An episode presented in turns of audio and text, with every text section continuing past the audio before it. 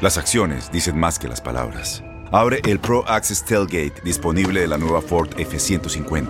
Sí, una puerta oscilatoria de fácil acceso para convertir su cama en tu nuevo taller. Conecta tus herramientas al Pro Power Onboard disponible. Ya sea que necesites soldar o cortar madera, con la F-150 puedes. Fuerza así de inteligente solo puede ser F-150. Construida con orgullo Ford. Pro Access Tailgate disponible en la primavera de 2024. Suena el cronómetro. El balón está en el aire y los mejores jugadores están listos para pelear por la victoria. Cada triple, cada clavada, cada bloqueo es el límite entre el éxito o el fracaso. Aquí tendrás a las estrellas, el análisis, la opinión, el debate, las reacciones, entrevistas exclusivas y todas las acciones del mejor básquetbol del mundo. Bienvenidos a Zona de 3.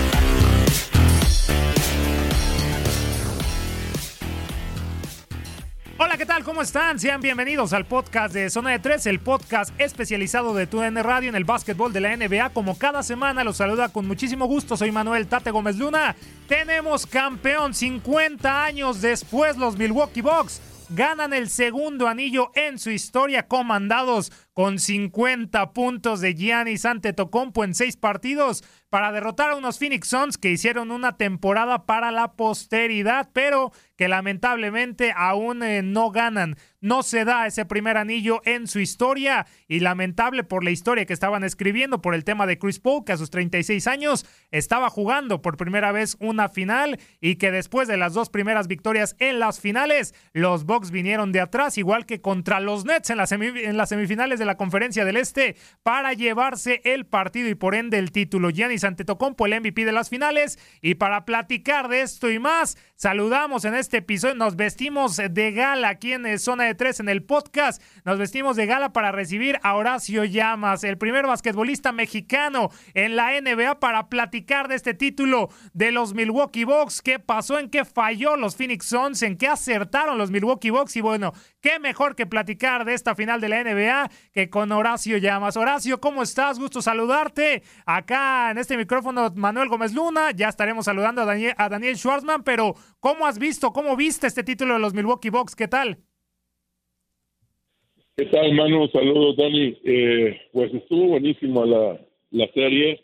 Eh, para todo el mundo que dice que le iba a los Suns, dijo que iba a ganar Suns en cuatro. Cuando comenzaron a ganar eh, 2-0, muchos, muchos, muchos dijeron, nada, los Suns van a ganar.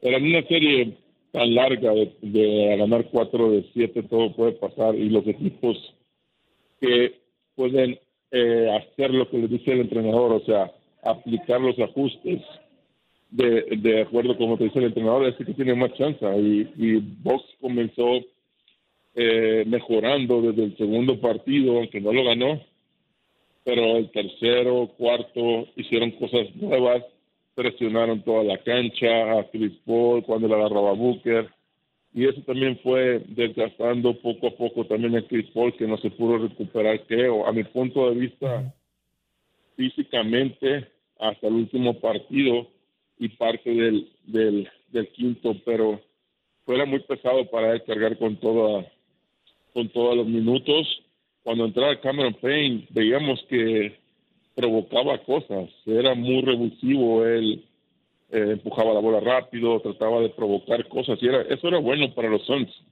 Eh, desgraciadamente, pues el coach tiene su estrategia y, no, para mi punto de vista, para mi eh, querer, hubiera gustado que jugara un poquito más, ¿no? Cada cuarto se jugara unos 3, 4 minutos, 5 minutos. Creo que serían buenos para descansar también a Chris Paul. Pero bueno, el coach tiene su estrategia, la tienen que seguir todos los jugadores y, y nosotros también podemos ser coaches por de afuera, así es que Sí. solo hablar porque conocemos. Y del otro lado, Milwaukee, Milwaukee eh, comandados por Giannis, porque te acuerdas que hubo muchos comentarios por parte, especialmente de Kendrick Pe- Perkins, que decía que eh, Milton era el Batman y Giannis era el Robin, que parecía que era así. Y creo que no era tanto eso, sino que sí Milton es el Batman, pero Giannis fue el Superman. Giannis controló toda la serie y fue mejorando poco a poco. Increíble los tres partidos arriba de 40 y el último, el, el más importante, meter 50 puntos arriba de arriba de los 10 rebotes y cinco bloqueos que si los contamos él iba por todas, ¿no? Él quería bloquear todas. Estuvo muy bueno, es muy merecido para Milwaukee. Creo que ellos van a seguir mejorando eh, el equipo para la siguiente temporada porque sabemos que hubo muchos lastimados de todos los equipos según buenos o según los que van a estar en, las finales. Y entonces tienen que buscar ambos equipos cómo mejorar.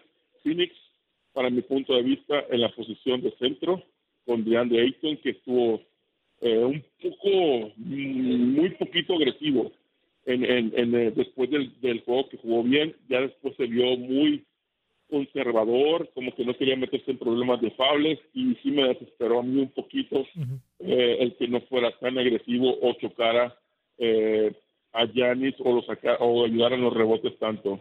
Y del otro lado, pues es ayudarle al equipo, ¿no? Porque Holiday jugó tan bien que tú dices, a ver, cuando Holiday jugó bien, ya no había manera de cómo defender a Milwaukee. Si le pones a alguien que le ayude a Holiday a entrar y salir, que no sea alguien tan veterano como el que tienen ahorita, sino alguien que entre como revulsivo tipo Cameron Payne, que está con Phoenix, creo que Milwaukee comienza a seguir mejorando y ahí sí podría eh, decir, va a pelear las finales del este contra el equipo de los Brooklyn Nets, que si están todos saludables son muy peligrosos. Sí, que el día de hoy en las casas de apuestas ya los Brooklyn Nets se perfilan como favoritos, ¿no? La próxima campaña para llevarse el título, después los Lakers y ya ponen a los Bucks, el equipo que hoy es campeón de la NBA. Daniel Schwarzman, Dani, ¿cómo estás? Gusto saludarte, bienvenido a otra edición más del el podcast. Eh, hablaba Horacio que después, después de las dos victorias de los Suns, eh, todo mundo daba de ganador a los Suns y hay que decirlo, eh, tú y yo lo dijimos, ¿no? Tú habías dicho que los Suns en seis, yo había dicho que los Suns en siete, pero dijo Giannis y compañía y los Bucks Nanáis, nosotros somos los ganadores, los campeones y en seis partidos nos lo echamos. ¿Cómo estás, Dani? Muy bien, Tate, un placer saludarles, pues sin quejas, ¿no? De manteles largos, antes que nada por tener a Horacio, que es un auténtico lujo, y sobre todo porque acaba la temporada y normalmente uno entra en depresión porque no hay básquetbol, pero no nos podemos quejar, me parece, en los últimos dos años, ¿no? La campaña pasada terminó una temporada y solamente estuvimos 71 días sin, sin básquetbol y ahora arrancan los Juegos Olímpicos, los cuales estaremos platicando un poco más adelante. Pero efectivamente, eh, qué bueno que me restregas en la cara mi pronóstico inválido. y a mí mismo. Mi saca la cara a ti también, después de medio siglo, no la espera más larga en la NBA, y me da gusto por Giannis, porque ese, ese legado lo termina por, por sostener, ¿no? Lo, levanta, porque se le tildaba a Yanis de desaparecer los momentos importantes, de no tener la personalidad de tomar el último disparo, de achicarse en la postemporada, de ser un portento físico pero sin mayor talento, y todos esos estereotipos me parece que los ha derrumbado y cierra con broche de oro ese partido histórico con 50 puntos, 15 rebotes, 5 tapas, el porcentaje de bola gigantesco y sobre todo en los tiros libres solamente fallando dos un chico, decía yo, me da gusto por, por sus orígenes, por la humildad que tiene Giannis. Él fue vendedor ambulante, comenzó a jugar básquetbol ya un poco tarde y con el propósito de ayudar a su familia. Hay que reconocerle que nunca ha perdido la humildad, un gran chico. Él, él se conformaba solo con llegar al mejor básquetbol del mundo, no se esperaba un desenlace semejante. Eh, también lo que ha construido él eh, en temas físicos, ¿no? Fue lo que cambió desde que llegó a la NBA subió, no sé, quizá unos 20 kilos de, músculo, una ética de trabajo impecable, el orgullo familiar también, ¿no? ahora con Janis, con Tanasi, con Costas, los tres hermanos eh, campeones, y además un tipo que tiene 26 años, es muy joven, tiene todo por delante para ganar más títulos individuales y colectivos, y su palmarés, eh, la verdad es que asombra, ¿no? Además de ser campeón y jugador más valioso de finales, también lo ha sido de temporada regular, de, juego de estrellas, defensivo del año, y me quedo con un tuit que publicó en 2014 Giannis, decía en el que prometía no irse del equipo hasta que construyan una franquicia ganadora y de campeonato. Y también me quedo con el premio de Giannis, que fue 50 nuggets en Chick-fil-A, más que merecidos, ¿eh?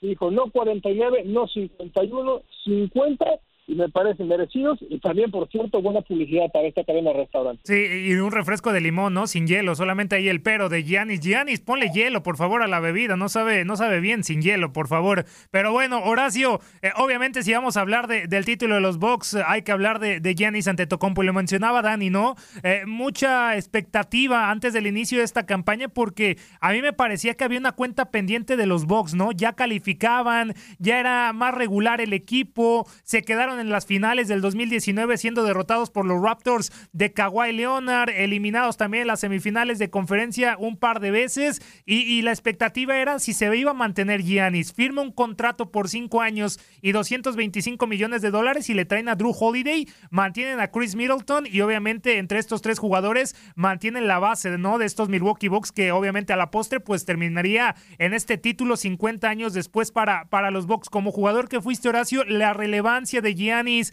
obviamente cuando no está Giannis apareció Chris Middleton precisamente en la final de la conferencia del Este cuando se va en los juegos 5 y el, juego 6, que Chris Middleton es el hombre que aparece, Chris Middleton termina apareciendo también en estas finales con 40 puntos, por ahí en el cuarto choque si no me equivoco, y, obviamente pues por ahí el debate, ¿no? De, de, de quién es Batman y quién es Robin, pero ya viendo las finales y el último partido, obviamente te tienes que ir con Jennings ante, Tocompo, ¿no? La importancia y la relevancia y lo que te da dentro de la duela. Sí, Jennings se convirtió en Superman. Ya no está al nivel de, de, Batman o de Robin. Creo que es extraterrestre porque eh, esa lastimadora que tuvo en las finales del, del Este, pues muchas personas creían que ya no iba a poder jugar bien o a volver. Y sí, vimos que los juegos que el primero y el segundo que volvió como que fue un poquito fuera de ritmo, no tan agresivo, eh, ya cuando estaba cerca del aro al explotar para clavarla, etcétera. Pero no, no también no, no debemos dejar de mencionar a, a CJ Tucker y a Brook López. Creo que la quinteta, la quinteta inicial de, de Milwaukee eh, tenía demasiadas armas. Y, y PJ Tucker, mm, ofensivamente, pues parado en la, línea de tres, eh, tiene muy buen porcentaje, robando un montón de, rebotes ofensivos y cuidándose al mejor jugador a la cancha. Eh, eso muchas veces la gente que le gusta lo espectacular, los tiros de media cancha, las clavadotas, no se fija en eso. Eso es lo más difícil es un trabajo más difícil. ¿Por qué? Porque si haces un poquito de más, te lo marcan foul. Eh, si haces un poquito de menos, el jugador te la mete. Entonces, tienes que ser demasiado alto para, para, y para, y para hacer ese tipo de defensas. Para mí, PJ Tucker es uno de los mejores defensivos uno a uno de la NBA. Y cuando vinieron a jugar aquí con Sones, le dije, deberían dar clínicas de defender uno contra uno, porque es muy bueno. Eh, y, puede, y puede defender al 2, 3 y el 4.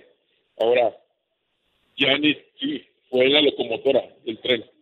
Él los jalaba, él demostraba con hechos, eh, él iba y les gritaba en la banca, eh, pues trataba de que siempre estuvieran a la par, a la par con él en ese aspecto, ¿no? En la motivación, en el querer ganar, en el no, en no, descans, en no, en no cansarse, no dejar que el cuerpo se cansara, aunque todos en esas estancias ya estaban cansados, lastimados, adoloridos.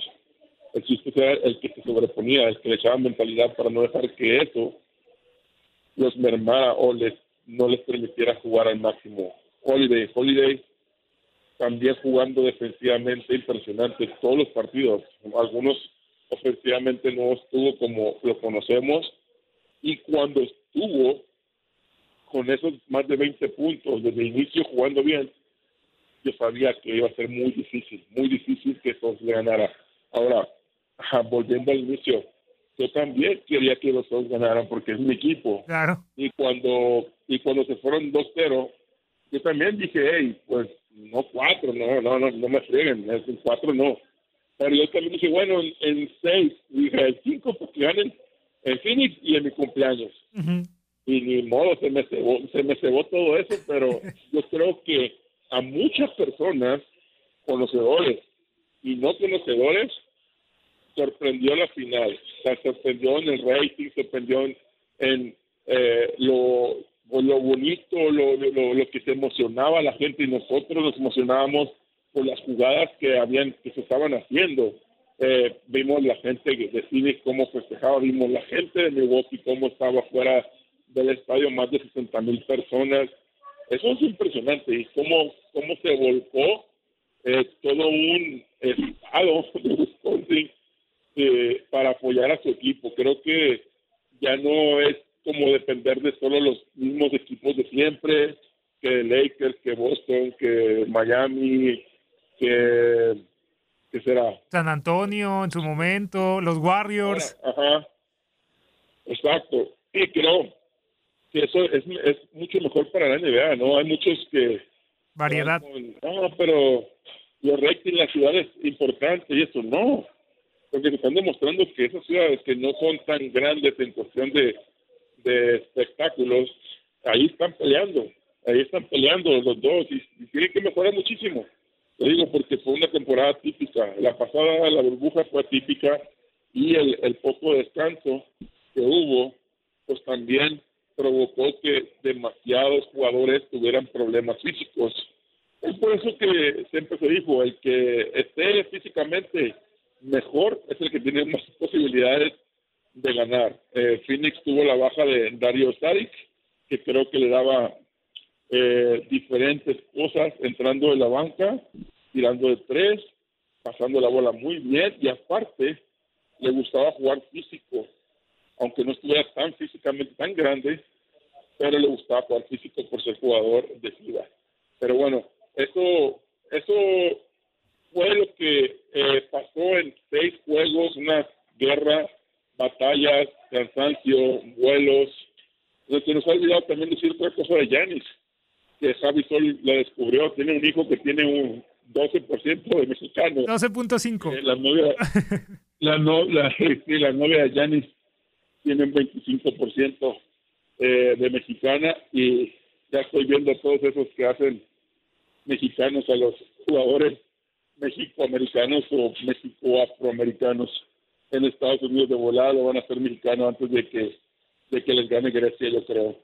Sí, no, y en el momento ya también de la invitación y que quiere venir a México, me queda claro que Jenny Santetocompu ya va a ser hermano mexicano sin duda alguna, vaya que lo esperan eh, en este gran en este gran país y obviamente por ser el MVP de las finales del NBA y lo que es eh, una gran persona, un gran jugador. Y Dani, lo que comentaba Horacio muy interesante, ¿no? En el tema de ya tener equipos diferentes, ¿no? Una final inédita, una final entre dos equipos que no llegaban a las finales eh, desde hace mucho tiempo, entre los Bucks y los Suns nos entregaron la verdad, unas finales eh, muy, pero muy buenas. Eh, ese último partido, el sexto, por ahí podría pasar como uno de los eh, más bajos, ¿no? De, de nivel, de que tuvieron muchos fallos ambos equipos, pero lo que nos regalaron en el juego número 5, en donde fue la victoria de los Bucks 123-119, con 88 puntos de Giannis, de Holiday y del mismo Middleton en casa de los Suns, pues nos regalaron el mejor partido y por supuesto una de las mejores series en los últimos años del básquetbol de la, de la NBA y afortunadamente ya después de la final,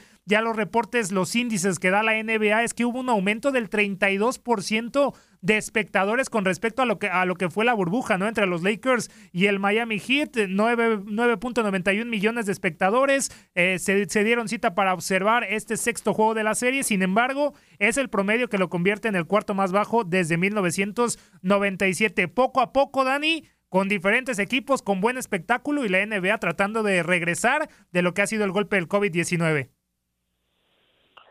Sí, está bien, me parece tener un poco de, variedad y que no sean las mismas monarquías que han dominado la, NBA, a pesar de que el año pasado los ratings fueron muy bajos, bueno, estos equipos tampoco son muy muy mediáticos, pero sí suben considerablemente. Y hablabas lo de Chris Middleton, ¿no? Que, historia también, ya decíamos lo de Giannis, bueno, Middleton salió casi de la nada de la Liga de Desarrollo a ser All-Star y ahora es campeón del mejor básquetbol, una, una lección de, de vida y resultó ser el, socio perfecto de Gianni. Son ocho años de conocerse, de empujarse, de exigirse. Me recuerda lo que vivimos ahora, por ejemplo, en Serie Mundial de Béisbol, ¿no? Con Julio Urias, con Víctor González, que llegaron a las ligas menores y poco a poco se fueron dando cuerda el uno al otro, muy buenos amigos. Y aquí termina siendo eh, el complemento ideal. Y también crédito lo que decía Horacio, ¿no? Al coach eh, Budenholzer, que quedó muy bien parado que supo ajustar a la perfección una serie que parecía perdida y al final eh, Holiday también tomando a, Booker fue, clave, un Devin Booker que fue de más a menos, me parece forzando muchas jugadas, se mostró un tanto egoísta en el último partido, errático a la canasta, no llegó ni a, ni a 20 puntos en un juego decisivo. Lo de DeAndre Ayton, un hombre con muchísimas proyecciones, pero también mostró un poco la, la novatez eh, un joven con muchas cualidades, pero se fue apagando. Y el tema de la estatura creo que le termina cobrando factura a, Phoenix. De por sí decíamos que no tenía buenos suplentes eh, para la posición de Andrew Ayton. Eh, por ejemplo, Kaminsky no, no me parece que está hecho para ese tipo de escenarios. Ya ni se dio un festín en la, en la pintura, lo de Saric que decía Horacio. Y bueno, hay que hablar también de, Chris Paul, ¿no? ¿Dónde queda parado en su, su en su décimo sexta temporada? Eh, no ha podido ser campeón, vuelve a perder una serie estando arriba 2 a 0, pero bueno, en parte gracias a él no es que el equipo llega hasta ahí. Y la banca, por otra parte, queda a, deber, el, aporte fue, fue menor. Por ejemplo, el último partido, Bobby Portis eh, solito igualó prácticamente la producción de, la banca de Phoenix. Y también para cerrar destacaría lo del coach eh, Monty Williams, más allá de, lo que hizo no en la serie, ¿con qué categoría cierra? no Se despide entrando al vestidor de, Milwaukee, felicitando a todo el equipo, declarando que ha sido un honor, un orgullo ver eh, y, competir contra este equipo de los Bucks, que son merecidos campeones, y eso me parece a mí que hoy en día no se ve todo, todos los días, justamente. Totalmente. Y Horacio, mencionas el tema de, Monty Williams, que se tuvieron que adaptar obviamente a la estrategia del, entrenador los Suns. Habían sacado los dos primeros partidos. Y por ahí también Dani mencionó una palabra que te quería preguntar, la novatez. Las primeras finales, obviamente, de, David Booker, de, de, Chris Paul, del mismo Michael Bridges. Eh, obviamente, la gran mayoría del,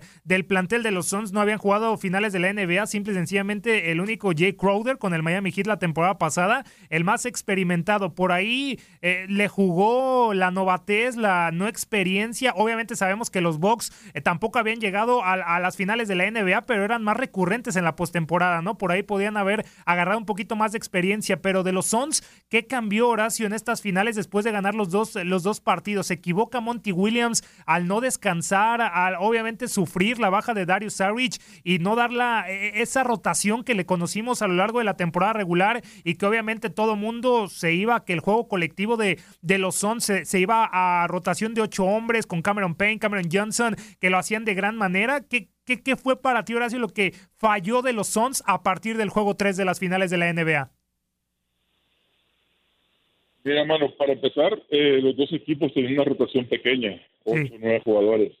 Eh, la, la, diferencia de Box, Box tenía ya tres temporadas siendo el equipo del este que podía llegar a las finales del este y la final final. Bueno, los Suns no. Tenían cinco temporadas quedando en los últimos lugares. Desde que entró Monty Williams, James Jones como gerente, comenzaron los cambios.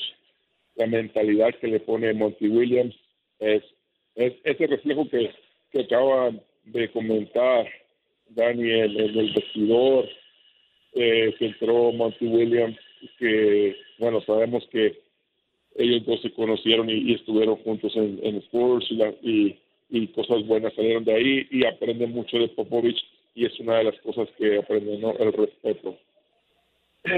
Phoenix, sí, sí, cierto, bajó mucho eh, la producción de sus jugadores en el último partido. No es malo lo que hizo o dejó de hacer Booker. ¿Por qué? Porque es el juego de él. Quizás hubieran modificado un poquito el tratar de llegar hasta abajo de la canasta y crear el foul y pararse como Chris Paul a media distancia y, meter unos cuatro o cinco tiros de ahí para que lo cuidaran más fuerte y pudiera hacer otro movimiento. Pero creo que él quiso seguir haciendo lo que hacía siempre, que lo que le ha servido. Entonces no les puedes pedir otras cosas más que, hey, modifica de vez en cuando esto para ver que, que le cambies algo a la defensa, porque Giannis traía una espantasuegra, traía cualquier cosa que entrara, un, un matamoscas, como le quieras decir. Entonces, sí, la defensa de Box hizo que pasaran muchas cosas eh, con la ofensiva de Phoenix. Los jugadores de la banca de Phoenix. Si te pones a ver bien el juego, no recibían la pelota tanto como lo recibían otros partidos. Y a veces la recibían con segundos para tirar, o sea, para definir esa jugada. Entonces, no, no puedes calificar eh, que por ellos o por la baja producción de ellos no se pudo hacer más. Creo que fue en conjunto, pero aún más, lo más importante y a lo que se debe de poner el reflector es a la defensa de Milwaukee. Es, la defensa de Milwaukee hizo que los soles no estuvieran en posición de ganar. Y volvemos al dicho, muy grande dicho, y en todos los partidos, en todos los deportes de conjunto. La ofensiva gana juegos, pero la defensa gana campeonatos. La defensa ganó campeonatos porque no pararon toda la serie. Y tú ves a Chris Paul en los juegos, en los primeros dos juegos en Milwaukee, se veía eh, agotado, se veía que no podía crear su tiro como lo creó los primeros dos juegos. Eh, buscaba crear, jalar la marca para pasársela a un compañero. Y eso se me hizo muy, muy raro. Yo creí que cuando volvieran a Phoenix iba a descansar dos días, iba a poder eh, recuperar algo de eso. Como, como, como lo acabo de decir, en, esos, en esas distancias todo el mundo está cansado, todo el mundo tiene dolores, todo el mundo tiene lastimaduras. Van a decir que sí, la mano de Chris Paul, lo, lo que sea, pueden decir lo que sea, pero todos, los de los dos lados, tenían sus cositas, todos. El chiste es aquí que la mente te ayude a que eso no te afecte en tu desempeño en la cancha y que fuera, eh, fueron los más fuertes, ¿no, Dani? Obviamente ese tema defensivo, yo me quedo con lo que dice eh, Horacio, afuera del trabajo también de PJ Tucker, también lo de Drew Holiday, por algo lo trajeron, ¿no? Si bien no, no, no se reflejó en los puntos al frente, las asistencias, los robos, no por nada veíamos en el juego 3 y en el juego 4 que los Suns tenían pérdidas de balón. Eh, el mismo David Booker en el juego 5 pierde ese último balón que le significa a los Bucks la ofensiva para adelantarse en el marcador. El mismo Chris Paul tiene múltiples pérdidas de balón que le, que le significan a los box puntos a su favor, no estaban cómodos y le cerraron bien los, los espacios. Esos 20 triples de 40 intentos que acertaron en el segundo juego, ya no lo vimos, eh, Dani. Con trabajos alcanzaban el 30% eh, de efectividad desde la línea de tres puntos los, los jugadores de los eh, Phoenix Suns y por contraparte también la defensa de Giannis Antetokounmpo. Se, se, los acabaron, ¿verdad? Se los acabaron, Horacio, se acabaron los triples. No, no, no guardaron unos poquitos para el quinto juego, por favor. en el que estuvo más dramático, ¿no? Y, y yo también me voy un poquito, Horacio, Dani, al tema también de, de, la novatez, sí entiendo que se juegan diferente las finales, eh, que, que, obviamente eh, tienes la cabeza en que quieres ganar. Eh, veíamos los 40 puntos de, de, David Booker, que consiguió 80 en el siguiente juego y es el único jugador en tener estos números y perder ambos partidos. Pero también me voy a ese tema de la novatez de David Booker, Dani, porque en ese partido que comentábamos, donde recibe cinco faltas personales, ¿no? En el tercer cuarto y que obliga a Monty Williams a sacarlo y obviamente en el mejor momento pierdes, pierdes tu arma, ibas, ibas ganando por nueve puntos, te hubiera significado la victoria en el momento que regresas arriesgándote a tener una sexta falta personal, pues obviamente ya los Bucks ya te emparejaron y se llevaron ese, e, ese partido. Son esos pequeños detalles, ¿no, Dani? Que también pues obviamente te dan a pensar que, que, la novatez les jugó en contra a los eh, Phoenix Suns. Y, y, bueno, tanto así que de hecho Booker según recuerdo, ni siquiera había jugado postemporada, ¿no? Fueron sus primeros playoffs y, esa quinta falta de la cual hablas sí termina siendo clave porque Devin Booker era el jugador más importante, estaba cargando con el equipo y después desapareció en el, último cuarto. Eh, lo de Tucker y Holiday sí fue soberbio en, defensa y las pérdidas, recuerdo un partido 17 pérdidas de Phoenix por solamente 5 de Milwaukee, mucha diferencia. El, balance en puntos en segundas oportunidades fue abrumador para, para el equipo de, los Bucks, que sí cambiaron radicalmente. También Phoenix, eh, concuerdo con Horacio, se, se fue mostrando cansado, ¿no? Tuvo una postemporada muy, muy larga, eh, tuvo que vencer a rivales bastante complicados y se, termina por eh, terminar un poco el gas y también algunas lesiones de jugadores que no estaban quizá al, al 100%, pero insisto también, ¿eh? el mérito para Milwaukee porque supo administrar,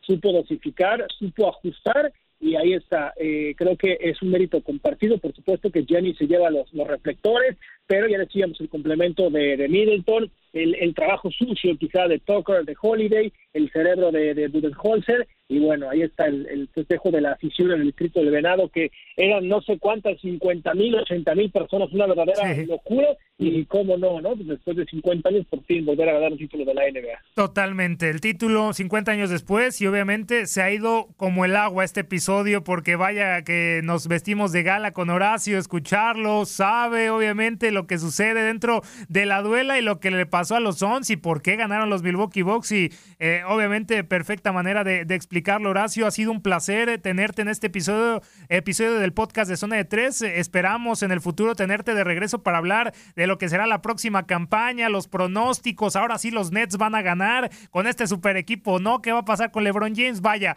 la invitación está hecha, Horacio. Te agradecemos mucho que estuvieras aquí con nosotros. Fuerte abrazo y algo que quieras añadir, Horacio, y si no, tus redes oficiales para que te siga. Gracias, hermano. Gracias, Dani. Sí, Becerro-Bajo llamas en las redes sociales, ahí pregunten lo que quieran y, y en verdad, cuantas veces quieran hablar de básquetbol, yo estoy puesto a hablar del tema que quieran y, y sí, como dices, se fue muy rápido esto, hay muchas cosas más por, sí. por hablar y por platicar que vamos a tener que hacer una segunda parte. Totalmente, porque da los box y los Suns y obviamente se viene el básquetbol olímpico que ya no dio tiempo, Dani, pero vamos a tener bastante y en estos Juegos Olímpicos en, Tokio, porque vaya que vamos a tener a la selección de los Estados Unidos con esa cuenta pendiente de lo que fue el Mundial de China, donde quedaron en séptimo lugar y que terminó con el título de Argentina. Dani, muchísimas gracias por estar con nosotros en esta edición de Zona de Tres. A ti, Tate, Horacio, un verdadero placer y efectivamente, ojo con Estados Unidos porque genera más dudas que certeza y solamente dos jugadores del 2016 repiten que es Durant y Draymond, así es que no tienen nada garantizado Estados Unidos, ¿eh? ni la medalla de oro y para muchos ni siquiera el pollo, vamos a ver. Y ya está Booker, Middleton y Holiday con esta, con esta selección de los Estados Unidos. Soy Manuel Tate Gómez Luna, me encuentran como arroba Tate Gómez Luna en Twitter, Tate Gómez Luna en Instagram y regresaremos la siguiente semana para seguir platicando del básquetbol de la NBA o de los Juegos Olímpicos. Muchas gracias por su atención, fuerte abrazo, hasta la próxima, bye. Se acabó el tiempo. Las mejores estrellas se van retirando de la duela, pero nosotros prepararemos el siguiente encuentro. Te invitamos a la siguiente edición de Zona de Tres.